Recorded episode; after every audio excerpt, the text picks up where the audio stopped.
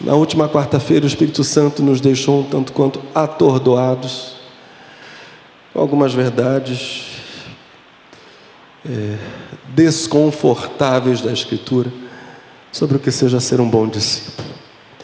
Mas Deus só faz essas coisas para nos tirar do nosso eixo, da nossa sensação de estabilidade, que é falsa, e colocar-nos no seu eixo verdadeiro de estabilidade e de segurança. Deus nos ama. A questão central é esta: Deus é amor.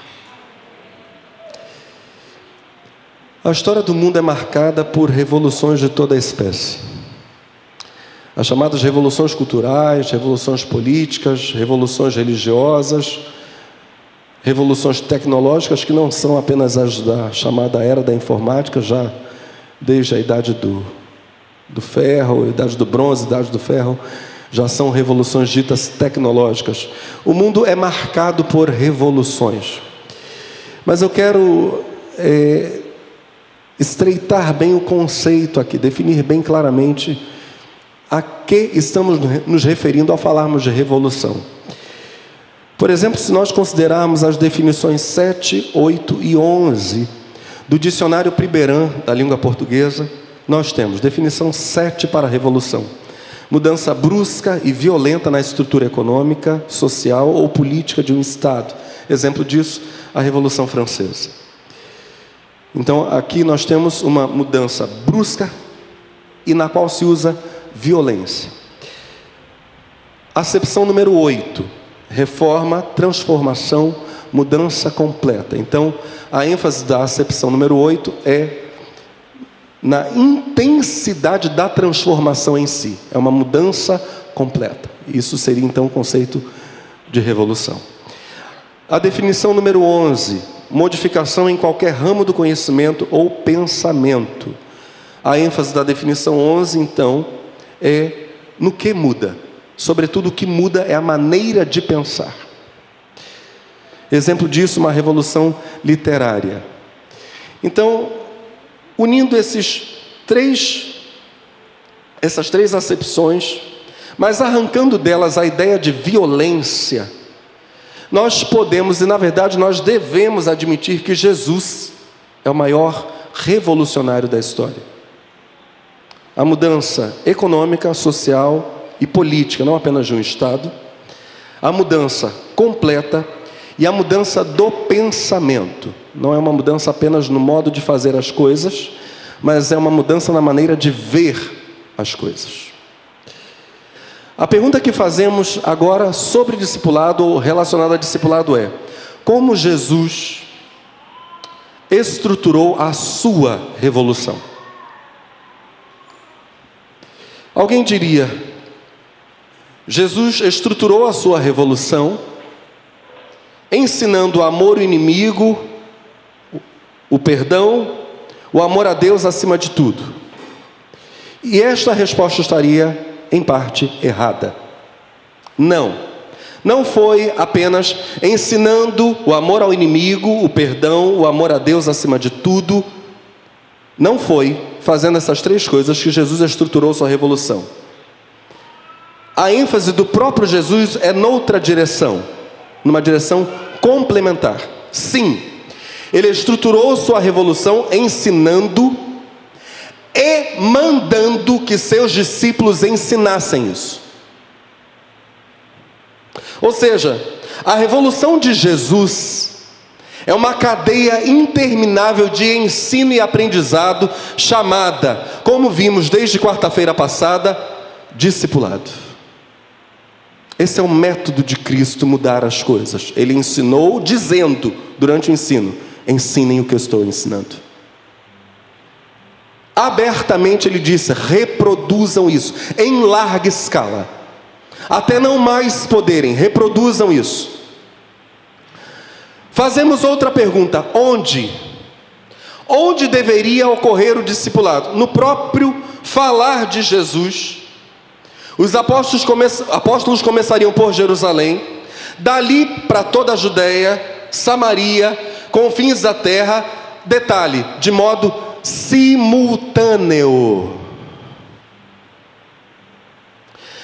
O livro de Atos deixa clara essa intenção de Cristo, que é a mesma, evidentemente, intenção do Espírito Santo. Quando, a partir do martírio de Estevão, em Atos capítulo 7, quando o jovem pregador Estevão é apedrejado por causa do Evangelho, o Espírito Santo vai deixar claro que, por causa desse apedrejamento, os cristãos vão se espalhar pela terra, e à medida que eles vão se espalhando, o Evangelho vai sendo pregado, milagres vão acontecendo, curas extraordinárias, salvações, conversões aos montes, cumpre-se o intento de Jesus. De Atos capítulo 1, verso 8: Mas recebereis a virtude do Espírito Santo que há de vir sobre vós, e ser-me-eis testemunhas, tanto em Jerusalém, como em toda a Judéia e Samaria, até aos confins da terra. Eu quero que vocês saiam, saiam, espalhando por toda parte a boa notícia de Immanuel Deus conosco. Fazemos uma terceira pergunta. Primeiro, perguntamos como Jesus estruturou sua revolução. Depois perguntamos onde ou a partir de onde Jesus a fez. Agora perguntamos em qual contexto. Ao menos em Israel, nos dias de Jesus, qual o contexto em que Jesus disse: façam discípulos? Esse é o grande mandado do Senhor. Façam discípulos. O contexto era de uma sociedade completamente dividida e rancorosa. Isso era Israel nos dias de Jesus. Por exemplo, um rabino desiludido com a sua nação escreveu: Deus criou a humanidade em um único espécime, sem dúvida para que todas as famílias que viessem a descender desse homem não brigassem entre si. Mas quando vemos agora tanta discórdia, podemos perfeitamente perguntar-nos: o que aconteceria? Eu vou ler exatamente o que o rabino escreveu. O que aconteceria se Deus tivesse feito dois Adãos? Se com um só a nossa terra está toda dividida, dizia o rabino. Imagina se os homens não fossem irmãos entre si, mas filhos de pais diferentes. Há um número enorme de documentos que mostram uma inimizade aberta entre as classes sociais judaicas. Israel, nos dias de Jesus, não era um corpo, não estava coeso, muito longe disso. Por exemplo, a Assunção de Moisés, um dos escritos apocalípticos da época de Cristo, um livro apócrifo, está repleto de acusações amargas contra os ricos judeus. Leia o trecho da Assunção de Moisés: ricos que comem os alimentos dos pobres, que não pensam em nada senão em festejar, que pavoneiam como príncipes. Detalhe é que o homem que escreveu essas coisas inclui nela todos os fariseus Assim os pobres viam a classe farisaica. Uma queixa muito divulgada contra as classes poderosas dos religiosos aparece no Talmud e mostra para nós essa crítica, essa queixa, mostra para nós a opinião do povo comum sobre os homens que trabalhavam ligados ao templo, que cuidavam das coisas do templo de Jerusalém. E aqui eles vão citar, essa fala vai citar várias casas sacerdotais. Casa de Boetos, ai de nós, cuidado com o chicote. Dizendo que aquela casa sacerdotal era uma casa muito severa, opressora. Casa de Cântaros, ai de nós, cuidado com a sua pena. Cuidado com a pena, porque era uma, um, um grupo de homens sempre pronto esse grupo a decretar coisas injustas, coisas que oprimiam o povo. Casa de Anás, esse nome nos é familiar, não é? Anás e Caifás, sacerdotes na época da crucificação. Casa de Anás, ai de nós, cuidado com o silvo da serpente. Casa de Ismael ben Fali, ai de nós, cuidado com seus golpes. Agora, continua o texto a dizer no Talmud, essa é a fala do povo em relação aos líderes. Eles são sumos sacerdotes, e seus filhos tesoureiros, e seus sogros grandes homens do templo. Quanto aos seus servos, caem sobre nós com porretes. Assim eram vistas as casas sacerdotais, Assim eram vistos os fariseus e também assim eram vistos os escribas, os homens que faziam as cópias da lei. O rabino Akiba disse aos discípulos dele, um rabino falando para os seus alunos: Antes de eu me tornar escriba, quando ele era ainda um homem do povo, antes de eu me tornar escriba, eu pensava, ah, se pudesse agarrar pelo menos um deles, eu o morderia como um jumento. Aí um dos discípulos do Aquiba perguntou para ele: Mestre, não seria suficiente mordê-lo como um cão? Morder um escriba como se o senhor fosse um cão? E Aquiba respondeu: Não, como um jumento pois o asno morde melhor, ele esmaga até mesmo os ossos. Esse era o apreço pelos escribas. Havia uma outra classe de pessoas, os Am-Haaretz. Am-Haaretz. Am, em hebraico, é povo. Ha é do ou da. Aretz é terra. O povo da terra. Eles odiavam e eram odiados. Aliás, as classes sociais em Israel tinham essa, essa coisa de ódio mútuo. Era um ódio recíproco. Mas um rabino falando sobre os Amharets, o povo da terra, disse: eles nos odeiam. Quem falou isso foi o rabino Eliezer. Mais ainda do que os pagãos odeiam Israel.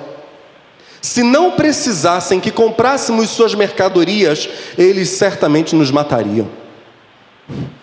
Eles só nos deixam vivos, o povo da terra, só nos deixa vivos porque a gente precisa comprar os produtos deles. Mas se a gente não tivesse que fazer negócio com eles, eles nos matariam. O povo da terra era tão odiado pelos líderes religiosos, os Amharites eram tão odiados, que até os rabinos, os mestres, que normalmente não eram violentos, diziam coisas terríveis a respeito do povo da terra. Por exemplo, Iléu, famoso, grande rabino, disse que o povo da terra, eles não têm consciência e podem ser tudo menos seres humanos.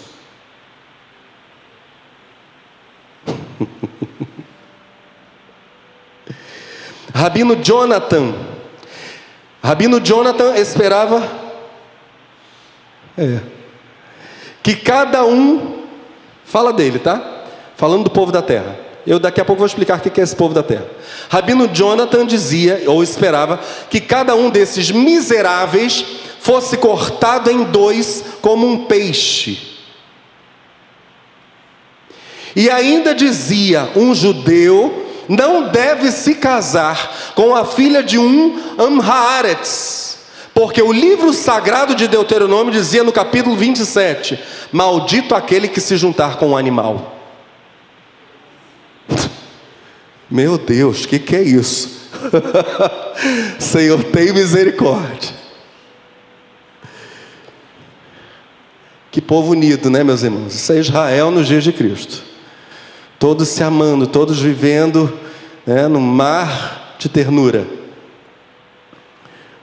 Quando o povo do exílio voltou, então a gente precisa explicar agora o Amharetz. O que, que é isso? Quando o, o povo foi para a Babilônia, o Reino do Sul foi para a Babilônia no ano 586 a.C Voltou em várias levas, lá por volta do ano 516, 517, 516 a.C. Então, depois de 70 anos de cativeiro babilônico, como profetizou Jeremias, o Reino do Sul volta para particularmente Jerusalém e as imediações ali. Só que quando eles voltam, eles têm uma surpresa. Vários povos samaritanos, arameus, filisteus, mesopotâmicos tinham ocupado parte da Palestina. E os judeus que retornam da Babilônia passam a nutrir um ódio por esses povos da terra por causa da usurpação de território. Os Amhaarites começam a ser odiados. Mas esse, esse sentimento vai crescendo, porque o povo volta a cultuar, volta às práticas da lei de Moisés, mas o povo da terra e parte do próprio povo judeu não volta a praticar a lei. Por isso, por exemplo, a gente vê nos evangelhos, lá no Evangelho de João, por exemplo, é dito pelos mestres da lei: esta plebe nada sabe da lei, esta plebe, plebe é maldita. Eles estão se referindo justamente a esse povo que, sendo judeu, não observava mais a lei, e ao povo que não era judeu e habitava em território judeu. Todos esses eram chamados de povo da terra, Am-Ha-Aretz. O Talmud, um texto sagrado para o judaísmo, define os Amharetz nestes termos: aquele que come pão sem estar ritualmente purificado. Ele está aqui no território judaico. Talvez ele faça até parte do povo judeu, mas ele não guarda a lei. Ele é alguém diriam os mestres, ele é alguém que brinca com a Torá de Moisés. A Galileia era considerada o principal centro dos Amharetes.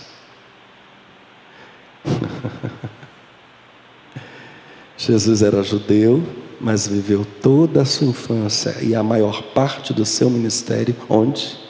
Na Galileia. Aqui o cristianismo já começa a ser problemático. Jesus trabalhou justamente em meio ao povo da terra. Judeus que não eram tão zelosos assim na observância da lei. Aliás, a palavra Galileia significa círculo dos incrédulos. Isso é Galileia é a terra daqueles que não observam o mandamento. Pouco antes da destruição de Jerusalém, no ano 70, com a invasão romana, numa época em que o cristianismo já vinha crescendo muito, há quem diga que no primeiro século, no final do primeiro século, já metade de Jerusalém era cristã. Então, antes do ano 70, os rabinos desconfiavam muito da região onde os primeiros líderes da seita chamada O Caminho, você conhece essa seita? De que, que a gente está falando? Do cristianismo. O primeiro nome do cristianismo no mundo, de acordo com a Bíblia, foi O Caminho, a seita do caminho. Eles começam a desconfiar, os rabinos começam a desconfiar de onde os principais líderes do cristianismo haviam surgido. E aí o rabino Yohanan Ben Zakkai vai escrever: Galileia, Galileia, sempre odiaste a lei. Ele está dizendo com isso que foi da Galileia que o cristianismo tomou força e se espalhou por Israel inteira. Há um ódio mais fundamentado na religião que em qualquer outra coisa, mais que razões sociais. Mas é interessante, eu preciso fazer essa observação aqui, citar isso. A Enciclopédia Judaica, no artigo dedicado aos povos da terra, aos Amharets, observa com todo cuidado isso aqui, olha o que, é que eles vão dizer. Esta atitude contribuiu bastante para o fortalecimento da nova seita dos cristãos Entre eles, o povo da terra encontrou uma acolhida bondosa, enquanto da parte dos letrados só receberam a mais violenta repulsa. O cristianismo não recebeu os que dele se aproximaram com exigências farisaicas rígidas quanto à observação fiel da lei, mas possuía melhor compreensão quanto ao estilo de vida do povo. O que está dizendo isso é a enciclopédia judaica. O cristianismo foi acolhedor, inclusive para com os povos da terra.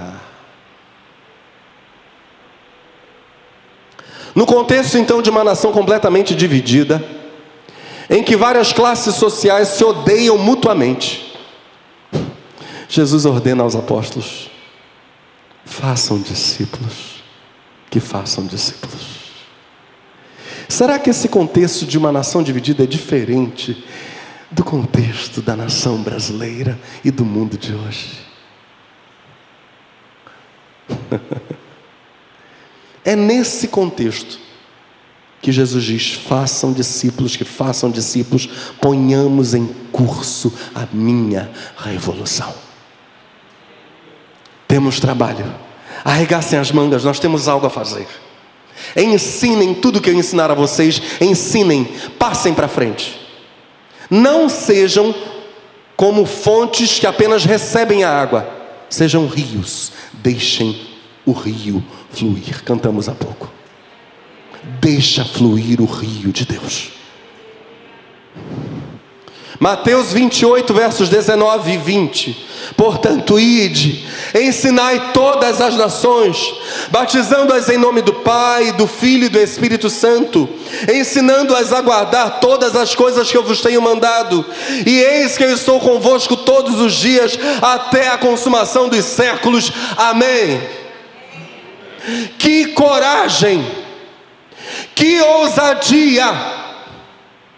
Como Jesus, nesse contexto, disse essas palavras. Façam seguidores, Senhor, onde? De toda a terra. Senhor, de quais grupos? De todos os grupos. De assassinos, de ladrões, de gente de bem façam discípulos de todos eles, de samaritanos, de galileus, de judeus, de árabes. Eu tenho meditado muito sobre o final de Ezequiel. Eu, eu tenho tido a, a, impressão de que tem alguma coisa ali sobre avivamento no mundo árabe, no final do texto de Ezequiel.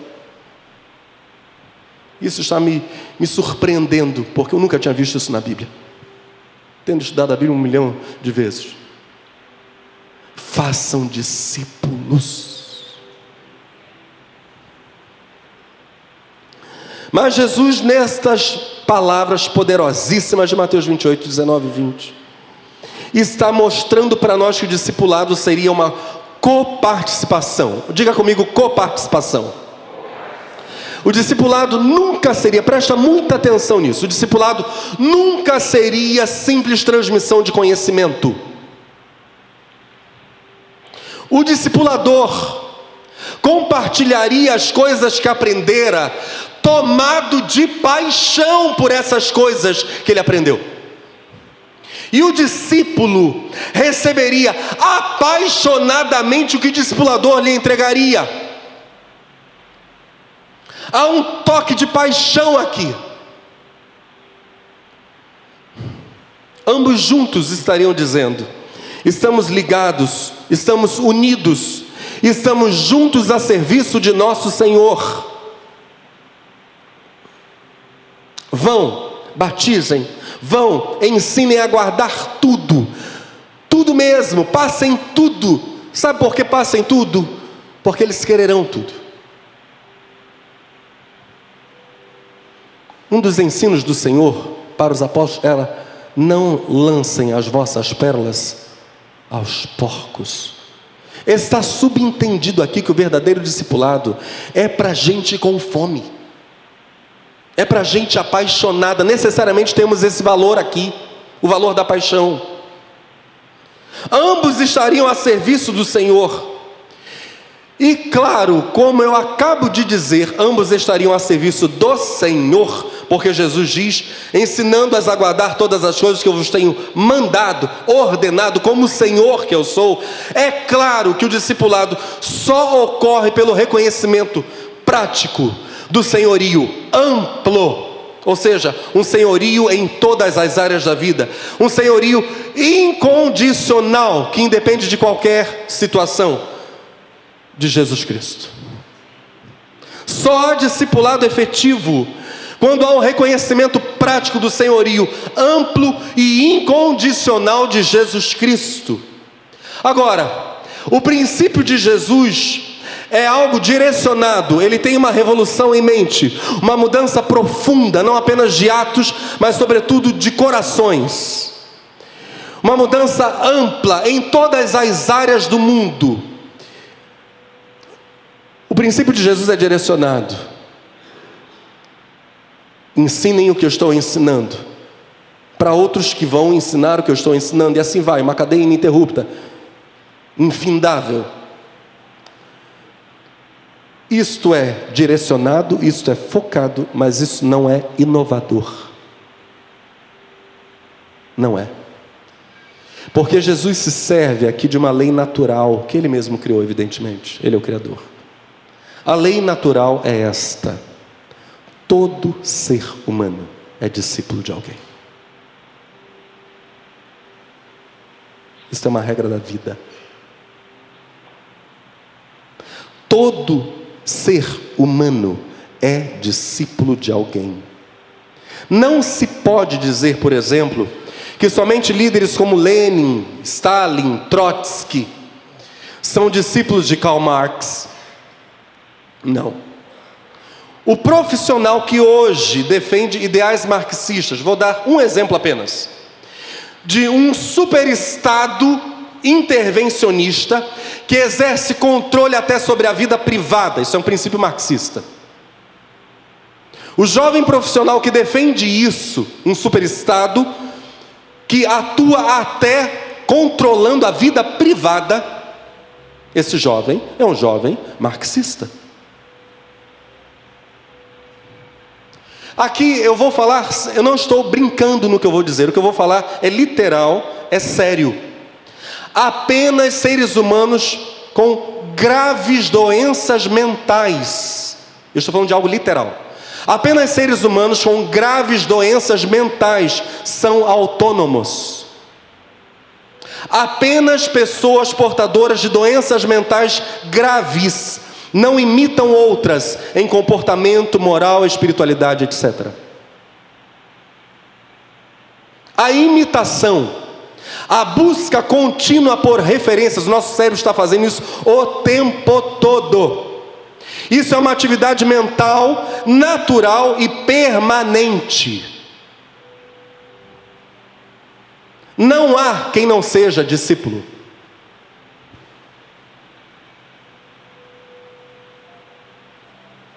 Nem se quiséssemos, por causa da natureza humana, que é ser imagem. Eis o Gênesis de novo.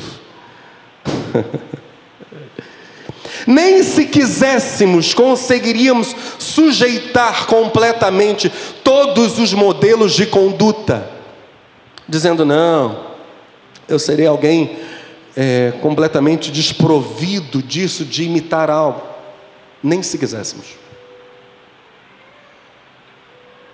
A natureza humana é ser imagem, é refletir. Isso é identitário para nós, isso é, isso é a própria essência do ser ser humano. A não ser, repito, que a pessoa sofra de doenças mentais graves. Sendo assim, a gente precisa refazer a definição de discípulo. O discípulo não é simplesmente aquele que imita ou aprende por imitação. Isso é ser ser humano. Todo ser humano é isso. O discípulo é aquele que imita intencionalmente. O discípulo é aquele que, mesmo quando sua inclinação natural é a de não imitar, ele imita. A carne não quer. A inclinação natural é não imitar. Mas ele diz: Eu vou fazer assim também. Estamos juntos. É por isso que Jesus afirma o que afirma em Mateus 6,24: Ninguém pode servir a dois senhores, pois odiará, diga comigo, odiará. Olha o que Jesus vai dizer: pois odiará um e amará o outro, ou se dedicará a um e desprezará o outro. Vocês não podem servir a Deus e ao dinheiro. O texto é muito forte e há uma mudança violenta do verbo aqui. Essa mudança é muito importante, muito significativa. Jesus sai do servir para o amar. Na verdade, a intensidade dos verbos da segunda parte é muito grande. Jesus sai de ninguém pode servir a dois senhores para, pois odiará um e amará o outro, ou se dedicará a um e desprezará o outro. Olha a intensidade dos verbos. Jesus não diz simplesmente na segunda parte de Mateus 6:24 algo como, então vou ler todo o verso, adaptando. Ninguém pode servir a dois senhores, pois não servirá um e servirá apenas o outro. Vejam como ficou fraco o texto. Jesus tem em vista o fato puro e simples, Ele é o Criador, e a gente não pode esquecer isso. Ele tem em vista o fato puro e simples de que todo ser humano é movido por uma paixão.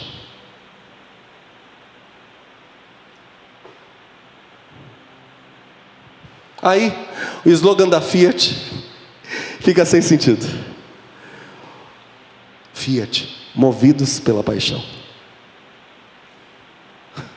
Uau! Isso todo ser humano é.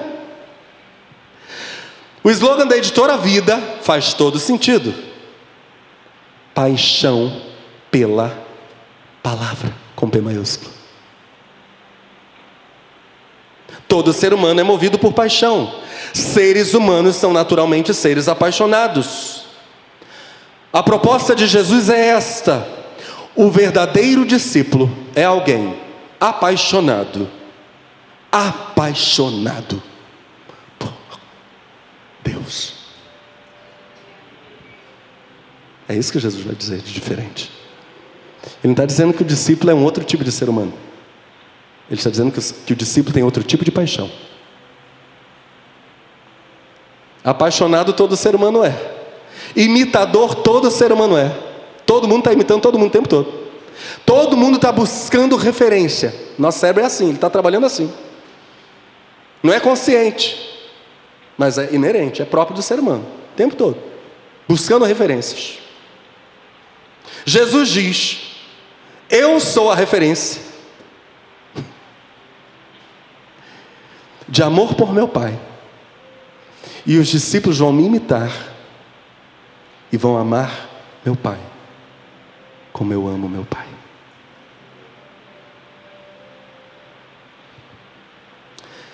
E aí nós perguntamos mais uma coisa: qual a velocidade do aprendizado? Porque se discipulado é justamente ensinar. Por exemplo, quando você é professor, você assume um componente curricular para lecionar numa escola. Você tem ali um conteúdo programático, você tem ali passos que serão dados, há uma sequência lógica, há um ritmo. Ensinar não é uma coisa solta no ar. Se, portanto, ensinar não é uma coisa solta no ar, aprender também não. Há uma sequência do aprendizado. Perguntamos: qual a velocidade do aprendizado? Em que ritmo a gente sabe que está sendo bom discípulo? Olha aí. Como a gente descobre que está indo bem em ser discípulo de Cristo? A resposta para o aprendizado está no ensino. A velocidade do aprendizado precisa ser a velocidade do ensino. Mateus 21. Mas que vos parece? Um homem tinha dois filhos, e dirigindo-se ao primeiro, disse: Filho, vai trabalhar hoje na minha vinha. Ele, porém, respondendo, disse: Não quero. E aqui, só contextualizando, pouco antes, Jesus já estava falando, é, repreendendo os líderes religiosos. Agora ele cita o primeiro filho representando publicanos e pecadores. Aqueles que inicialmente não chamaram, não atenderam, digo, o chamado divino. Então, releia o verso 29 de Mateus 21. Ele, porém, respondendo, disse: Não quero. Aqui estão publicanos e pecadores representados. Mas depois, arrependendo-se, foi. E dirigindo-se ao segundo, falou-lhe de igual modo. Ou seja, disse: Filho, vai trabalhar hoje na minha vinha. E respondendo disse, respondendo ele disse: Eu vou, Senhor. E aqui estão os líderes religiosos, eles vão ficar furiosos com Jesus por causa disso. Eu vou, Senhor. E não foi. Qual dos dois, Jesus pergunta, qual dos dois fez a vontade do Pai? Disseram-lhe eles, o primeiro. Disse-lhe Jesus, ou seja, os publicanos e pecadores. Em verdade vos digo que os publicanos e as meretrizes entram adiante de vós no reino de Deus. Porque João veio a vós no caminho de justiça e não o crestes, mas os publicanos e as meretrizes o creram. Vós, porém, vendo isso, nem depois vos arrependestes para o crer. Eu quero entrar agora no final desta mensagem, nós continuaremos na próxima quarta-feira. A questão da fé cristã, do discipulado, é simplesmente esta: toda a instrução de Deus deve ser recebida como mandamento, como ordem. Toda a instrução de Deus deve ser recebida como? Isso é fundamental. sem relativizações, sem desculpas, sem racionalizações. E a gente olha para esse texto, essa parábola dos dois irmãos ou dos dois filhos, e notamos o seguinte: a gente nota o seguinte, até o momento em que os publicanos e pecadores atendem o chamado divino, até que eles atendam, no dizer de Jesus, eles estão, eles estão fora do reino de Deus. Ou seja, a entrada no reino de Deus é marcada pela obediência. Eles se sujeitam ao Pai celestial, assim como o primeiro filho, enfim, se sujeitou.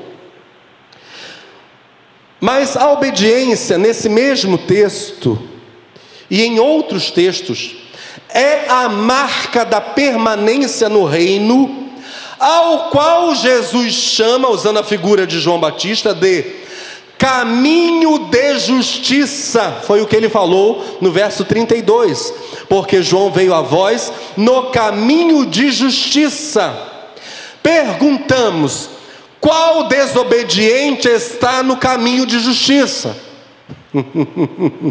a resposta é óbvia: nenhum. A marca do reino de Deus é a obediência. Então a gente olha para o ritmo do ensino e nele está o ritmo que deve ser vivido no aprendizado. Porque o ensino não pode ser palavra ao vento, senão nós não temos discipulado, temos desobediência. O caminho de justiça é caminho de obediência. Maus discípulos são pessoas que não amadurecem ou amadurecem lentamente, apesar de instruídas, porque elas têm uma característica muito peculiar. Elas definem seu próprio ritmo de aprendizado.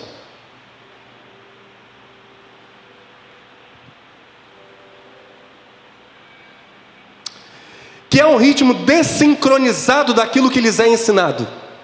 Há uma desincronia aí, não bate. É dito para elas A, B, C e D, e elas retêm B. A, C e D elas jogam fora. Elas são, preste atenção no problema. Elas são essas pessoas que são más discípulas ou maus discípulos, que não amadurecem ou amadurecem muito lentamente, apesar de instruídas. Essas pessoas são senhoras do seu aprendizado e não Cristo. O discipulador fiel é alguém que aprende e ensina a partir de Cristo. E o mandado de Cristo é justamente esse: que cada discipulador compartilhe humildemente com o discípulo aquilo que aprendeu. Noto humildemente, não há nenhuma soberba nesse processo. Humildemente ele ensina ao discípulo aquilo que aprendeu. O discipulador fiel está ligado a Cristo e, claro, a seus próprios discipuladores. E assim é todo discípulo. E o mau discípulo? O mau discípulo, ao contrário disto, de manter o ritmo do seu aprendizado síncrono, batendo juntinho o relógio com o tempo do ensino. O mau discípulo condiciona seu aprendizado aos seus vícios comportamentais, aos seus traumas, aos seus planos desligados de Cristo. Em síntese, enquanto o bom discípulo é sustentado pela fé, o mau discípulo é mantido pela incredulidade.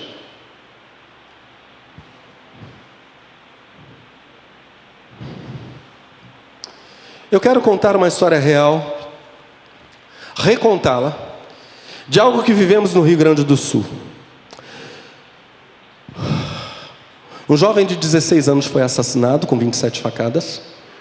No dia em que eu e minha esposa fazíamos cinco anos de casados, a namorada desse rapaz tocou a campainha da nossa casa às seis e meia da manhã, me chamando para socorrer a família do menino, pois afinal de contas o pai e a mãe do menino eram membros da igreja e eu era o pastor deles então.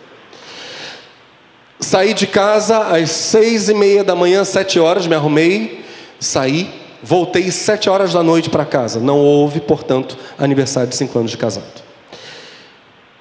Fui para o necrotério, o corpo do menino parecia uma peneira, havia cortes à faca que você literalmente enfiava a mão, enfiava a mão toda. Foi a cena mais terrível que eu já vi. O corpo do menino em cima da, do, do mármore frio, enquanto os dois, o funcionário e o dono da funerária, com a minha ajuda, porque eu fui quem segurou o cadáver do menino, para eles dois irem costurando as aberturas das facadas, para que o corpo pudesse ser colocado num caixão, porque era impossível sepultar aquele menino jorrando sangue para tudo quanto é lado. Segurei o corpo, o cadáver do menino, Enquanto o pai dele estava parado na minha frente, eu segurando as costas do menino, o pai dele parado na minha frente, e ele era ex-pistoleiro antes de se entregar a Cristo, matava conforme pagavam, se entregou a Cristo, foi batizado em nossa igreja, ele olhando para mim dizendo: Ah, pastor, só um tiro no meio da testa. E eu segurando o cadáver do filho dele, olhava no rosto dele e dizia: Vingança não é a solução. Foi exatamente assim. Eu não vou dizer o nome desse Senhor, porque talvez ele assista essa mensagem. Vingança não é a solução. Fomos para o velório, a coisa mais terrível que vocês possam imaginar, posso imaginar. Celebrei o, o funeral, o culto fúnebre daquele menino, foi uma coisa terrível. Voltei para casa à noite. O pai do menino se afastou da igreja depois desse assassinato do filho dele. A esposa dele continuou indo aos cultos. Um belo dia eu estava em casa orando. O Espírito Santo falou no meu ouvido: vá lá na casa dele e dê este recado para ele. Eu disse: Senhor, Eu não posso sozinho. Jesus, eu posso levar alguém comigo? Pode. Obrigado, Senhor. Liguei para o nosso querido pastor Luciano, filhão. Disse, filhão, daqui a meia hora eu estou passando na tua casa para a gente ir lá na casa do irmão fulano, porque o Senhor me deu um recado para ele. Eu não quero ir sozinho. Nós passei na casa do filhão, entramos, ele entrou no carro, eu disse para ele, filhão, nós vamos bater palma, entregar o recado e sair. Nós não vamos ficar, nós nem vamos entrar. Sim, pastor. Oh, pastor, eu, irmão Fulano, eu estava em casa orando, o Senhor me mandou vir aqui te dar este recado. Entra, entra, vamos chegar. Eu, não, eu não vou entrar. O Senhor te manda dizer: se você continuar alimentando a vingança, a sua casa ficará em ruínas.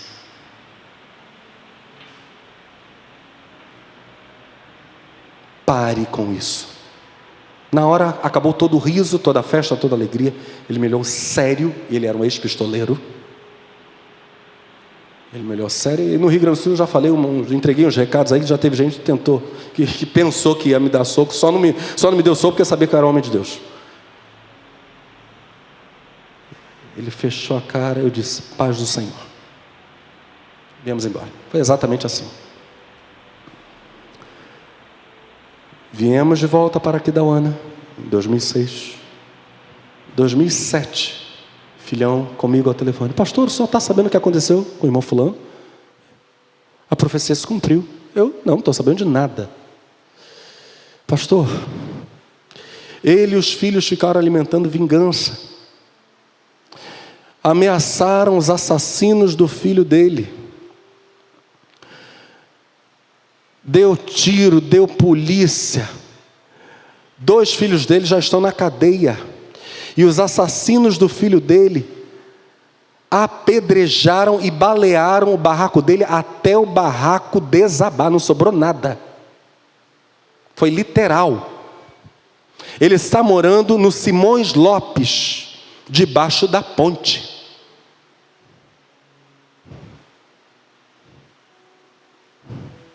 Olha que coisa terrível. Estava olhando para essa história e pensando: esse irmão foi um mau discípulo, e eu quero especificar o porquê. Porque ele limitou o poder do perdão à sua mágoa.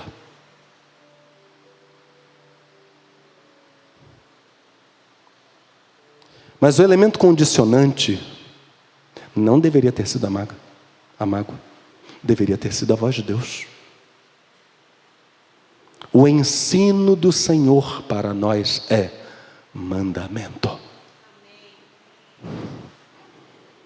Todo discípulo precisa internalizar isso. O Senhor me ensinou algo, é mandamento para mim.